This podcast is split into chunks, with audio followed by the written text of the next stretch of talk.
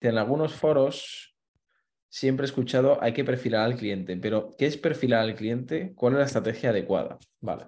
Bueno, yo creo que perfilar, lo hemos hablado alguna vez, ¿no? En alguna ocasión, el tema de perfilar al cliente, eh, al final es entender muy bien quién es tu cliente. ¿no? Es decir, creo que es clave, ¿no? Porque una de las cosas que a veces encontramos cuando hablamos con, con empresas o con profesionales de la venta, ¿no? Que dices, bueno, ¿quién es tu cliente? De todo el mundo, el que me compre.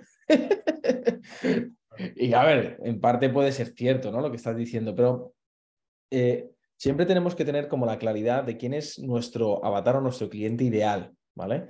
Puede haber varios avatares, ¿entendéis? Varios avatares o varios potenciales clientes, es verdad, puede haber dos o tres, pero no puede haber mucho más. Tenemos que tener claridad.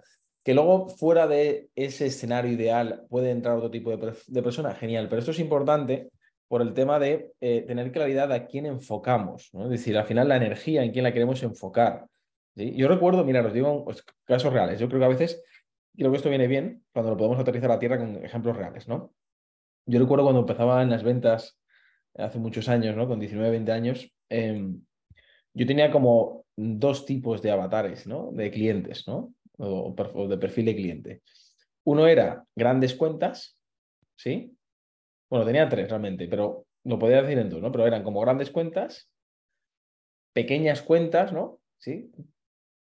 Y luego había los medianos, ¿no? Pero las grandes cuentas y los, yo los medianos y pequeños como un poquito, ¿vale? Sí. Eh, tenía que entender cómo era ese cliente, ¿vale? ¿Sí?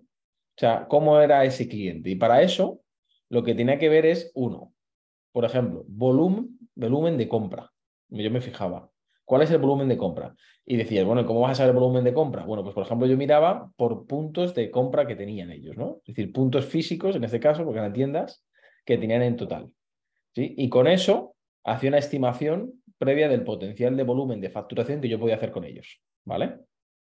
Dos, ¿cuántas referencias le podía vender? Era otra cosa que yo, por ejemplo, miraba. ¿Sí? Y esto me ayudaba a mí también a entender por dónde podía atajar. Tres, ¿a quién está comprando?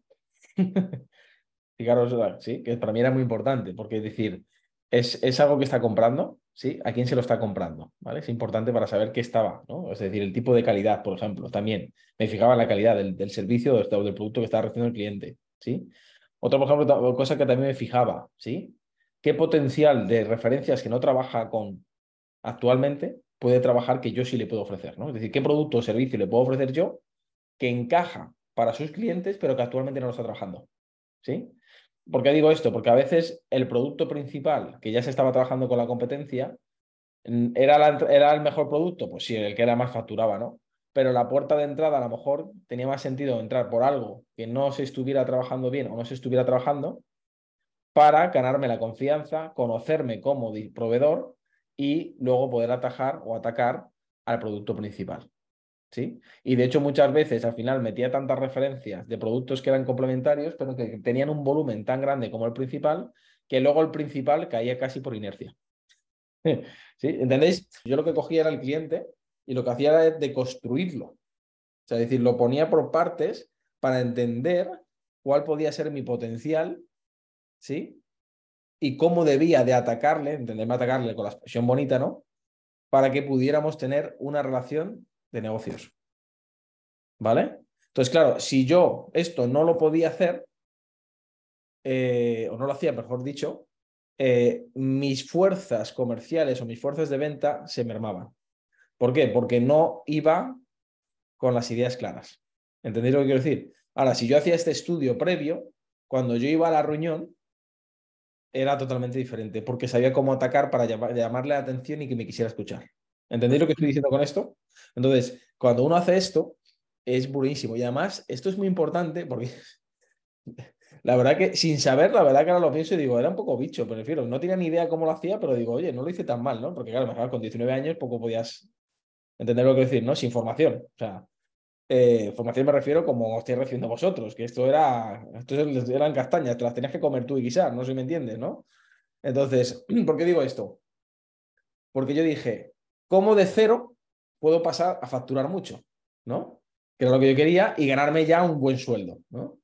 Y era conseguir muchos pequeñitos, ¿sí? Que me darían dinero o conseguir un par de grandes que me dan la liquidez rápido, ¿sí? Mientras me trabajo los pequeñitos para que me den luego también la base sólida, ¿vale? Porque sí que es cierto que muchos pequeñitos me daban base sólida, porque uno grande te da mucho rápido, pero si se te cae, el dolor es muy fuerte, no sé si me entendéis, ¿no? Pero como empezaba de cero, dije, me voy a por los grandes, porque como no tengo nada, no tengo nada que perder, no sé si me entendéis. Entonces dije, me voy a por los grandes, rápidamente me consigo un cash importante mientras me trabajo los pequeños y medianos que me darán luego la, solidez. ¿Entendéis? La base de la estructura de mi negocio. ¿Cómo hay que perfilar al cliente? Como os estoy diciendo, cada uno tenéis que ver dentro de vuestro sector cuáles son esos clientes ideales o potenciales con los que os gustaría trabajar y luego de construirlos. ¿Qué es de construirlos? Entender cómo puedo hacer que me escuchen y uno, entender yo mi potencial que del servicio o producto que le puedo dar y dos, que me sirva para luego la puerta de entrada de cómo tengo que hablarles yo a ellos, sobre qué tengo que hablarles a ellos para que me terminen escuchando. Quizás sería bueno como eh, tres preguntas como muy concretas que también nos hacemos nosotros y es, ¿con quién te gustaría trabajar si lo tuvieras que hacer gratis? O sea, si tú no cobraras nada, lo hicieras todo pro bono, ¿con quién te gustaría trabajar? ¿no? Porque eso a ti te da la siguiente respuesta, porque te va a hacer pensar.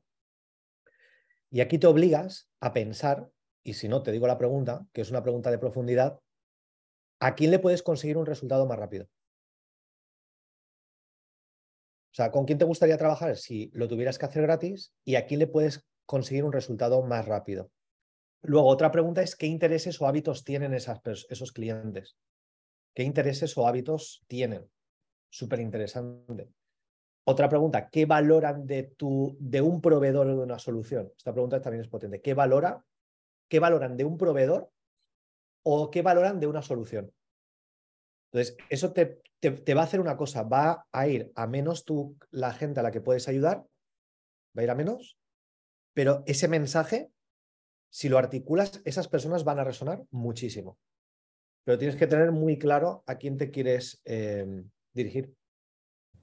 Bien, pues si te ha gustado este episodio y te gustaría profundizar y profesionalizarte en las ventas, te recomendamos que vayas a comunidadnexus.com. comunidadnexus.com y pruebes un mes estar dentro de nuestro club donde van a ocurrir las siguientes cosas. Tres cosas muy concretas. Uno, Toda la semana vas a poder practicar con nosotros, hacer roleplay, simulaciones reales de, casos prácticos tuyos para mejorar en ventas. Podrás también preguntarnos todas las semanas cualquier duda que tengas sobre ventas, sobre marketing, sobre negocios. Ahí estamos todas las semanas en vivo, en directo contigo.